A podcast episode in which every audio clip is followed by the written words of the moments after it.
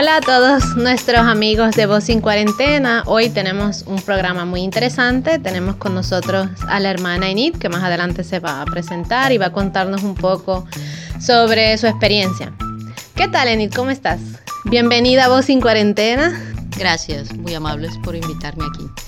Este, no sé, Nit, este, antes de empezar así al tema que, nos interesa, no sé si te quieres presentar un poco para las personas que no te conocen, este, de dónde creciste, tu familia, así un poquito. Bien, este, me llamo Enid, es un nombre típico de la selva. Mi papá eh, era de Tarapoto, mi mamá de Moyobamba y vinimos a vivir aquí en Villa María cuando yo tenía dos años. Soy la quinta de siete hermanos, todos mis hermanos son varones. Entré a la comunidad en el 94, en febrero del 94, y eh, bueno, ahora estoy aquí en este tiempo. Este, cuéntanos un poco más de, tu, papá era maestro. Sí, mi papá enseñaba eh, historia y lengua y literatura.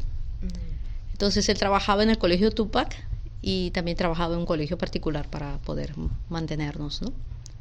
Y tú me habías contado una vez que él era como sindicalista. Sí, cuando, exacto. Cuando yo nací en el 67, mi papá estaba de licencia porque pertenecía a la Secretaría General del SUTEP a nivel nacional y él era el secretario de Cultura, ¿no? Entonces siempre le gustó mucho la política, eh, y así en casa siempre era un tema de interés la política, bueno, todavía, ¿no?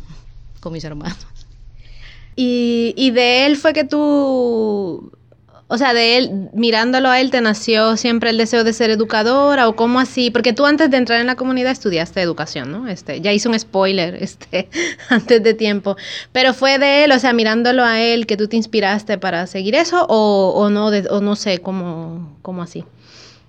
Bueno, este, en realidad siempre me gustaba verlo trabajar, ¿no? Y porque él era, para él era una pasión, una, una vocación esto de servir a ser educador y también servir a la gente que estaba cerca de nuestra casa porque también era dirigente vecinal, ¿no? Eh, y por muchos años fue así. Entonces siempre le gustaba ayudar gratuitamente a la gente, ¿no? Eh, y eso también me gustaba, me gustaba cuando me llevaba a su, colegio para hacer algunos trabajitos, me, a veces, ¿no? Antes que empezaran las clases. Y así ese ambiente me gustó mucho, pero eh, eso era en lo profundo. Yo vine a tomar conciencia después, porque en realidad yo quería ser policía o militar para acabar con la maldad de este mundo, la injusticia de este mundo. Por eso eres aficionada al karate y a las películas de, de Bruce Lee, de Donnie Yen. Ah, entonces tú primero querías ser policía. Sí, pero no tengo el tamaño, entonces por eso no fui admitida. Ya, y de ahí, ok, no, no pudiste entrar a la policía y de ahí como que, ah, bueno, pues entonces estudio pedagogía o cómo fue. Eh, no, no, no, no fue inmediato. Bueno, tampoco intenté ingresar a la policía así hablando con un tío. No, no me, me, me hizo cambiar de idea, ¿no? Que era policía este tío. Pero este, yo quería, eh, no, no tenía claro lo que quería estudiar y pero pensándolo bien, pues me, di cuenta que eso era lo que profundamente me gustaba, ¿no? Y así opté por estudiar eso. ¿Y dónde entraste? ¿En qué, en qué universidad? O sea, cuando empezaste, porque eh, cambiaste de, universidad en algún punto, este, ¿dónde, ¿por dónde comenzaste a estudiar? Eh, yo en realidad inicié en la Universidad de Tarapoto, porque un año vivimos ahí. Después tuvimos que regresar a Lima y, y entonces ahí entré a la San Marcos, en, en el 88, ¿no? Eh, y después tuve que cambiar la Universidad de San Marcos por el problema del terrorismo y tantos problemas internos que había allí y entré a la normal de Monterrico el 89. ¿Cómo, ahora que mencionaste esto de, de la época de, del terrorismo, ¿no? de la violencia interna, ¿cómo, ¿cómo fue tu juventud en esa época? O sea, ¿cómo, no sé, o sea, tú viviste un periodo bien, bien particular en el Perú, viviste el periodo del terrorismo, la inflación, o sea, el Perú fue muy golpeado en esa época. ¿Qué significaba ser joven en una época así?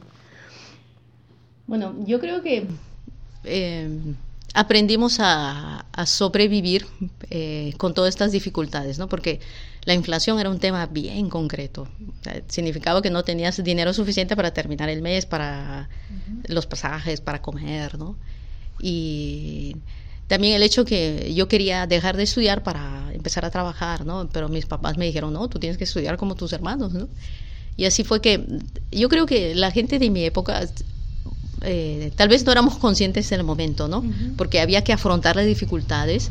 Aprendimos a vivir en una época un poco dura, ¿no? Eh, pero también aprendimos a ser más fuertes, ¿no? Creo que esto nos ayudó ya en nuestra adultez a, a, enfrentar las dificultades, ¿no?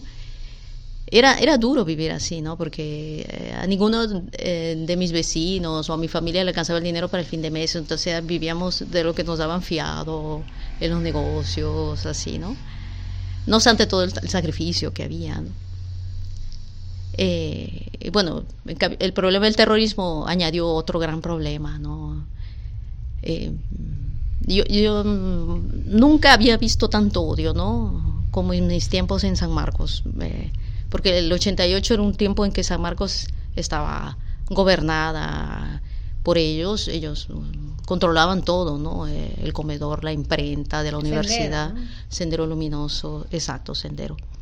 Y también este, todos los servicios que daba la, la, universidad, ellos eran los dueños, ¿no? Tenían amenazado al rector y Sendero estaba ahí, pero también estaba el MRTA, estaba el MIR y muchas veces se enfrentaban a balazos, ¿no? Entonces, nosotros ahí en el medio. Este, uno para los que no, quizás no, no conocen o porque son muy jóvenes o porque no son peruanos, este, no sé si explicas rapidito la diferencia entre eh, la diferencia entre Sendero, MRTA y el MIR. Así rapidito, sencillito. Bueno, una cosa que los acumulaba era la violencia, ¿no? Querían cambiar las cosas violentamente, pero Sendero era tendría un tinte estrictamente eh, eh, comunista, era una copia, ¿no? De, eh, de la dictadura que hubo en Camboya y después Mao Zedong la copió y ellos la copiaron, ¿no? Entonces, el año cero para establecer del, el dominio se iniciaba en el campo a la ciudad, ¿no? Y cuando ellos llegaban al gobierno, el año cero, entonces todo se cambiaba, ¿no? el MRTA era entre comillas, más dialogante, tal vez menos violento. Al inicio se presentaba así, ¿no? Menos violento con la gente, pero al final igual abusaron, ¿no? Y el MIR, de verdad, yo no conocía bien qué, qué cosa era eso, porque era una época de mucha confusión también allí, ¿no?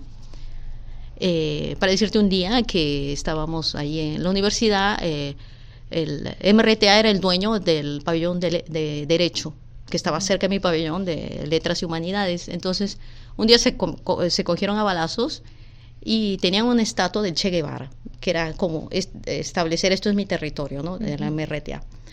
Entonces vino Sendero, se cogieron a balazos y Sendero le puso dinamita a esa, esa estatua y explotó en pedazos, ¿no? Entonces, para decirte el ambiente que había en la universidad. O sea, ese era tu día a día cuando ibas a estudiar a la universidad. Bueno, sí, pero los momentos más duros era cuando la policía entraba, porque era territorio intangible de la universidad, entonces, eh, pero la policía estaba siempre fuera. Y cuando empezaban a tirarle piedras o, por muchas motivaciones, la policía entraba y entraba de, varias puertas de, la, de San Marcos del, y entonces si te cogía ya eras un terrorista más, ¿no? O sea, te agarraban el primero que se encontraba. Exacto y te, dejaban 24 horas en la cárcel, eh, detenido, y bueno, tal vez no en la cárcel, pero sí detenido, y eso ya era un antecedente, porque si te volvían a coger otra vez, ya pues ya eres un terruco para ellos, ¿no? ¿A ti nunca te, te pasó? No, pero nos salvamos varias veces, corriendo. Era, era muy violento. Me acuerdo de una vez que la policía llegó por una de las puertas que queríamos escapar nosotros, eh, y se bajaron rápidamente y nos apuntaron. Y eran balas de gomas lo que tiraban, pero nos dispararon. O sea, nosotros estábamos solo saliendo de la universidad corriendo, pero eh, éramos todos iguales en ese tiempo, ¿no? O sea, eh, nos agredían, ¿no? Menos mal a mí, a mis amigas, a mi hermano no le pasó nada, porque mi hermano también estudiaba ahí, ¿no? Y, y, o sea, yo me imagino, no sé, bueno, no me lo puedo imaginar, pero, o sea, ir a la universidad cada día era como una incertidumbre, un miedo, porque en cualquier momento podían haber disparos, bombazos, este, entrar la policía, te podían llevar, este, no sé, cómo en un ambiente así lograbas, no sé, concentrarte en las materias o, o no sé, o, o las clases se interrumpían, me imagino, cada vez. Me imagino que eso influyó mucho a que cambiaras después de, de universidad. ¿Cuánto tiempo estuviste en la San Marcos al final? Un año. Una, solo un año. Y en un año pasó todo eso. Sí, no hicimos un semestre. Eh, porque muchos profesores dejaron de asistir por el miedo. Porque estábamos ahí en el aula y los de sendero entraban, ¿no? Y gritando. Entonces votaban al profesor y ellos empezaban a adoctrinar, no sé si era la palabra, ¿no? Y eh, entonces, a causa de esto, había mucha inestabilidad. Y algunos profesores optaron, eran dos me parece que optaron, por eh, darnos clase en sus oficinas. Entonces, fuera del campo universitario de San Marcos, eh, en, eh, me, me, acuerdo que íbamos a Lima, a unas oficinas de la universidad que estaban dentro de, de, Lima, pequeños ambientes, y ahí nos daban las clases, ¿no? Para estar más tranquilos también, ¿no? Sin, sin amenazas. Pero sucedía muchas veces, ¿no? Que venían y pues nos hacían eso. Y era difícil estudiar también porque teníamos hambre, eh, concretamente era así, ¿no? Eh, y el comedor, el comedor era gratuito entre comillas para nosotros los estudiantes, pero primero teníamos que hacer una cola y los de sendero pasaban con volantes, ¿no? Y después claro, cuando entrábamos, sí, y tenías que esperar, ¿no? Entrábamos y dentro del comedor ya ellos se paraban sobre las mesas que nosotros íbamos a comer, era una señal de humillación, ¿no? Y empezaban a adoctrinarnos de nuevo. Solo después de eso empezaban a dar de comer. ¿no? Entonces, era así, ¿no? Para decir, yo soy el dueño, yo soy uh -huh. el que mando aquí y quiero controlar mediante el terror esto, ¿no? Eh, pero, bueno, no poco a poco pude, pudimos eh, acabar ese ciclo entre comillas, pero no todas las materias y no fue fácil, ¿no? Pero eh, presentándose la oportunidad de un nuevo examen de admisión en, en, la normal de Monterrico, pues opté por ir para allá, ¿no?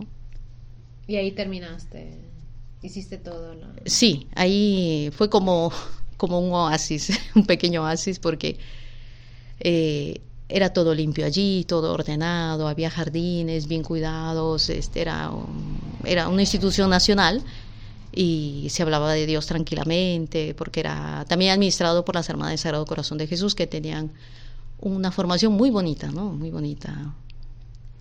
Eh, y bueno, también el, el, círculo de amigas que encontré fue, para mí fue una bendición, ¿no? En ese momento, como un respiro así.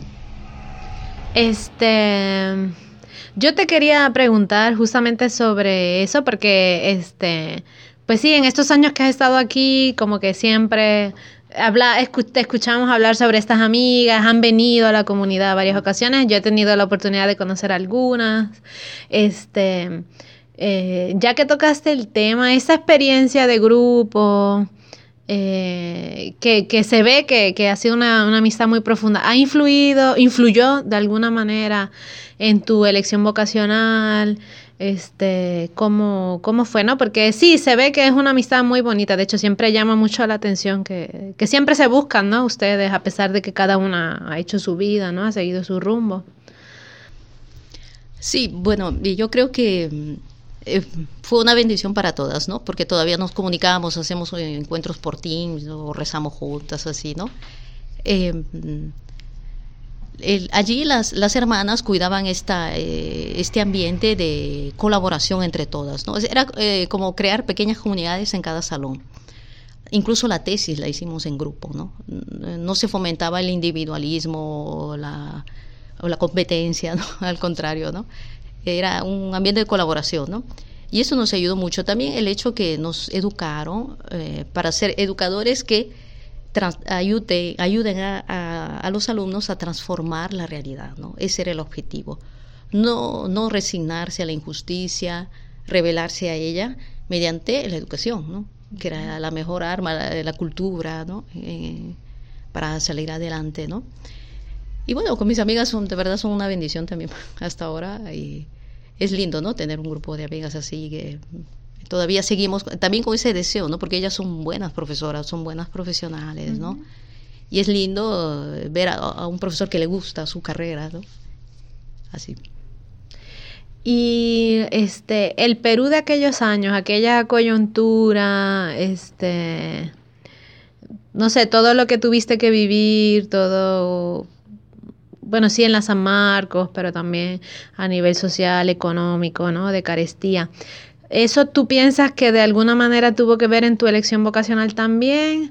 ¿O, o no? ¿O tu elección vocacional fue más por otro lado? No, no sé si coincidió también que conociste la parroquia, la comunidad en esos años o si todo confluyó o de verdad ya también todo, todo este sustrato social que había también, no sé, te suscitó el deseo de dar una respuesta diferente. Bueno, yo creo que la vocación siempre está, ¿no? Eh, yo me acuerdo de niña que tenía una gran nostalgia de una comunión profunda con Dios, pero yo no sabía darle este nombre, ¿no? Yo creo que siempre lo busqué, pero no sabía qué estaba buscando, era algo así, ¿no? Como una inquietud interior. Entonces, eh, mi familia no, no, es que frecuenta mucho la iglesia, pero tiene valores muy bonitos, ¿no? Entonces, em, estar en San Marcos también me ayudó porque yo tenía una amiga que dentro de todo ese gran desorden, de ese gran sufrimiento que vivíamos, siempre estaba alegre. Y ella me empezó a hablar de su fe, ¿no? Entonces me di cuenta que la gente que tiene fe no es ni amargada, no es frustrada, ¿no? Y me hablaba de Dios, ¿no? A su, a su modo.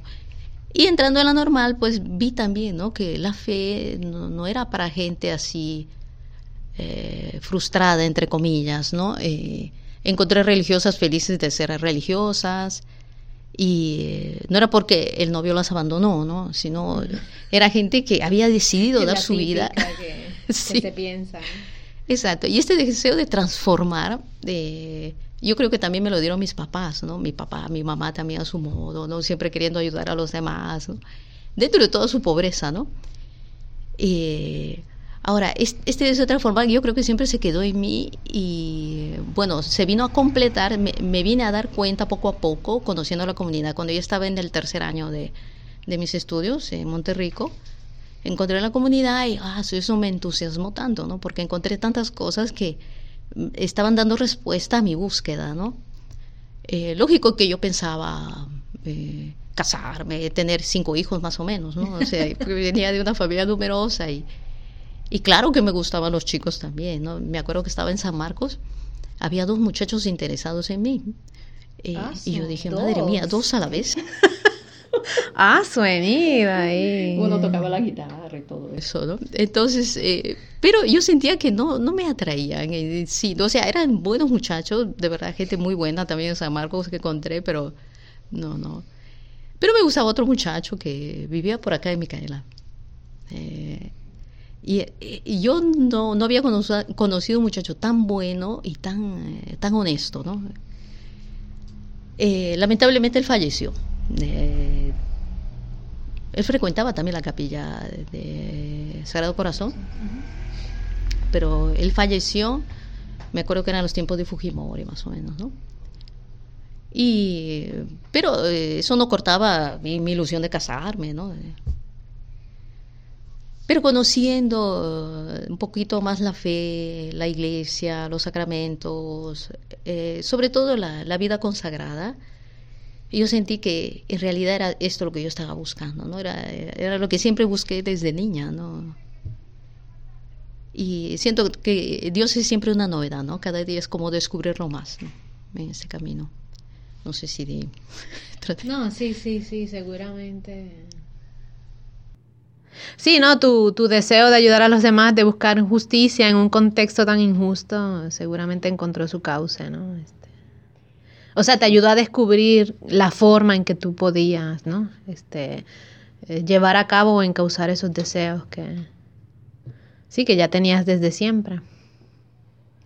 Sí, en verdad, sí. Eh, siento que eso dio tanta respuesta, ¿no? Y también este el hecho de descubrir que como pobres podemos ayudar a los más pobres, ¿no? Yo vivía aquí al lado, cerquita, en el al costado del pesquero, ¿no? en esa avenida que va hacia el Colegio Santa Rosa, también estudié ahí. Pero yo nunca había subido a los cerros de Micaela, ¿no? Entonces, eh, con la comunidad haciendo los campamentos los de trabajo, ¿no? En, el verano, con nosotros los jóvenes comenzamos a subir los cerros, hacíamos eh, encuestas, eh, íbamos a empadronar y de verdad era tocar la, la, pobreza más, más concretamente, ¿no? Y siento que eh, esto me ayudó tanto a encontrar a un Dios vivo, un Dios hecho persona, no, no, no un Dios estatua, ¿no? Que, yo siempre me había imaginado así, un Dios estatua, ¿no? Pero no, encontré que Dios es una persona viva que se relaciona conmigo por medio también de la gente, de, de los eventos que puedo encontrar, de los problemas que puedo encontrar, ¿no? Y yo siento que en eso me ayudó muchísimo la comunidad, ¿no? Fue un instrumento. Ok, entonces ahora vamos a pasar. Uy, espera que se me movió el micrófono. Este, vamos a pasar ahora. O sea, ya después de, de todo este recorrido, todo este descubrimiento, tú entras en la comunidad. No sé si nos quieres hablar un poco, sobre todo de los lugares donde has podido estar, ¿no? Este, no sé cómo te han ayudado o cómo tu experiencia de, juventud, de, joven, te ha ayudado a, ayudar a otras personas en otros contextos diferentes. Este, no sé si nos quieres hablar un poco de, de eso. Bueno, yo estuve, estudié aquí en la teología cuatro años cuando entreno y después fui a Italia otros cuatro años como parte de la formación y después tuve la dicha de ir a Puerto Rico. Exacto, Enid y yo nos conocemos de aquello. Enid me conoce desde que yo tengo 17 años, entonces nos conocemos hace bastante tiempo. Sí, tuve el honor de conocer a Jenny y a su familia. cuando era chivola, cuando era chibolita. Estuve 12 años en Puerto Rico y de verdad para mí fue una experiencia tan bonita, tan bonita, porque también Puerto Rico fue mi primer amor, ¿no? En el sentido que cuando entré en comunidad me preguntaron dónde quería ir eh, de misión y rápido eh, me nació este instinto de ir hacia Puerto Rico, ¿no? No sabía, no sabía bien por qué. Cierto, había conocido hermanos puertorriqueños aquí, misioneros puertorriqueños, pero había algo que me atraía ahí mm, eh, tremendamente, era como una fuerza, ¿no? Me, y, llegando a Puerto Rico, pues descubrí este, esta nueva cultura, este nuevo... Eh, una, una, cultura es un modo de vivir, ¿no? Es de concebir la vida, de concebir el dolor, la alegría. Yo, yo siento que aprendí mucho, ¿no? De este pueblo puertorriqueño. Tal vez no se nota, ¿no? Pero ellos me enseñaron tanto, ¿no? Eh, el sentido de la, del dar confianza a los demás la acogida es una cosa tremenda, grande, linda, total, ¿no? Generosa. Eh, también la solidaridad es una cosa estupenda, ¿no? Eh, y, nunca la, había visto así, ¿no? Tan cerca, tan, tan concreta. Yo me acuerdo todavía de un niño puertorriqueño en medio de una barriada ahí en Santurce. Era, bueno, habían tantos departamentos, gente muy pobre que vivía ahí, ¿no? Y este niño nos escuchó hablar en el, colegio, porque íbamos a los colegios a, compartir nuestra experiencia misionera, ¿no? Y él era un niño que sus papás estaban en la cárcel a causa de la droga y vivía solo con la tía. Entonces la tía era muy pobre y había comprado un poco de material eh, de escolar para él, ¿no? Entonces cuando él escuchó hablar de que hay otros niños también más pobres que él, ¿no? Eh, en este contexto, él fue corriendo a su casa y le dijo a la tía, tía, este vamos a dar este material a los niños pobres. Y la tía le dijo, pero ahora, ¿de dónde lo compramos? No te preocupes, tía, este, el, el, hecho de ayudarlo, o sea, si ayudamos a los pobres, Dios nos va a ayudar. Entonces el niño se llevó todo. Eh, yo vine a saberlo después cuando fuimos a, visitar casa por casa y encontré a la tía y me habló de, esto, de este niño, ¿no? Contento de haber compartido todo lo que tenía. O sea, él no dio lo que le sobró, ¿no? Dio todo lo que tenía en un contexto de tanta pobreza y tan difícil como era ese, ¿no? Para, es, una, es una de las tantas experiencias que nunca voy a olvidar, ¿no? De esta gran generosidad. Y después de estos años en Puerto Rico, regresaste aquí, este, aquí estuviste unos años. Eh, no sé, también, ¿qué se sintió volver a tu país, al Perú? Eh, después de 12 años, 12 años, ¿no? no, estuviste más. ¿Cuántos años estuviste fuera de Perú antes de volver? 16 y medio. Después de 16 y medio, claro, este, tú regresaste cada cuatro años, cada tres años a visitar a tus parientes, ¿no? Pero, ¿cómo fue, no sé, regresar? ver al Perú tan cambiado o no ha cambiado o, verlo igual. No sé cómo fue para ti este, ser misionera en tu propia tierra después de tantos años, de seguramente muchos cambios. Este, ¿Qué significó eso en tu vida? Bueno, yo siento que fue saludable. Me dio como más claridad en cuanto a mi identidad, a mis raíces, ¿no? Cómo es mi pueblo, eh, los dones, los defectos que tenemos, ¿no? Como también eh, a nivel cultural, conocer más mi cultura. Yo siento que a mí me ayudó tantísimo eso, después de tantos años de estar afuera. ¿Quién es Enid, no? Eh, me ayudó a encontrarme mejor y a identificarme, ¿no? Con tantas cosas que, que son propias de aquí, ¿no? Entonces me ayudó en ese aspecto, ¿no? A ser más yo misma, más auténtica y a tener claro cómo puedo ayudar a los demás, ¿no? Porque eh, conociéndose más uno puede ayudar mejor a los demás, ¿no? Y así, yo, yo siento que fue este, periodo que estuve aquí, del 2014 al 2017, fue importantísimo. ¿no? También el hecho que asistir a mi mamá, que ella está enferma, eh, te ayuda, te ayuda muchísimo en esta etapa de ya ser adulto y ver por tus papás, ¿no? y agradecer mucho a mis hermanos, ¿no? Porque son ellos ahora los que ven por mi mamá, ¿no? Porque si no, yo no pudiera hacer esta vida, ¿no? Yo siento que debo tanto a mi familia, ¿no? Pues, que me dan esa libertad de ser misionera, pero y me respetan tanto, ¿no? Lo que yo decidí y, y así, ¿no? Yo siento que es como si Dios llama no solo al misionero, sino a toda la familia, ¿no? Este, y entonces estuviste aquí hasta el 2017 y vas a Roma. También en Roma significó un retorno porque tú habías estado ya en Roma antes. Eh, no sé si, si, si estar en toda Italia es igual, si es indiferente, si volver al mismo sitio, también cómo lo encontraste, muy cambiado, significó algo, o fue fácil la inserción a pesar de que era el mismo, de que ya conocías Roma. No sé, ¿cómo fue? No sé, me parece que tu, tu, misión se ha caracterizado siempre por... Te falta solo regresar a Puerto Rico, nada más. Pero has regresado aquí, regresaste a Roma por una segunda vez, ¿cómo, cómo es? Bueno, este... Regresar a Roma eh, me ayudó, ¿no? Porque ya es un contexto que tú conoces, pero lógicamente yo estaba regresando después de tantos años, ¿no? Había algunas personas que ya las conocía, que frecuentaban la comunidad, fue lindo, ¿no? Encontrarlos o a jóvenes que había conocido allí en comunidad y ahora están casados, tienen familia. Eh, fue lindo, ¿no? Encontrarlos de nuevo y, y, también conocer a nuevos a nuevas personas que frecuentan la comunidad, ¿no? Y ver cómo eh, la comunidad ha intentado inculturizarse en, ese, eh, en esa parte de Roma, porque no estamos en la ciudad de Roma, estamos en el campo, ¿no? Como el Chosica de, de Lima, sí y bueno, este, tratar de servir a la iglesia en, en, ese territorio, ¿no? Y es bonito porque los vecinos ahí son nuestros amigos, ¿no? Es un contexto muy, muy bonito, también físicamente, ¿no? O sea, es como espacio, es muy bonita esa comunidad, ¿no?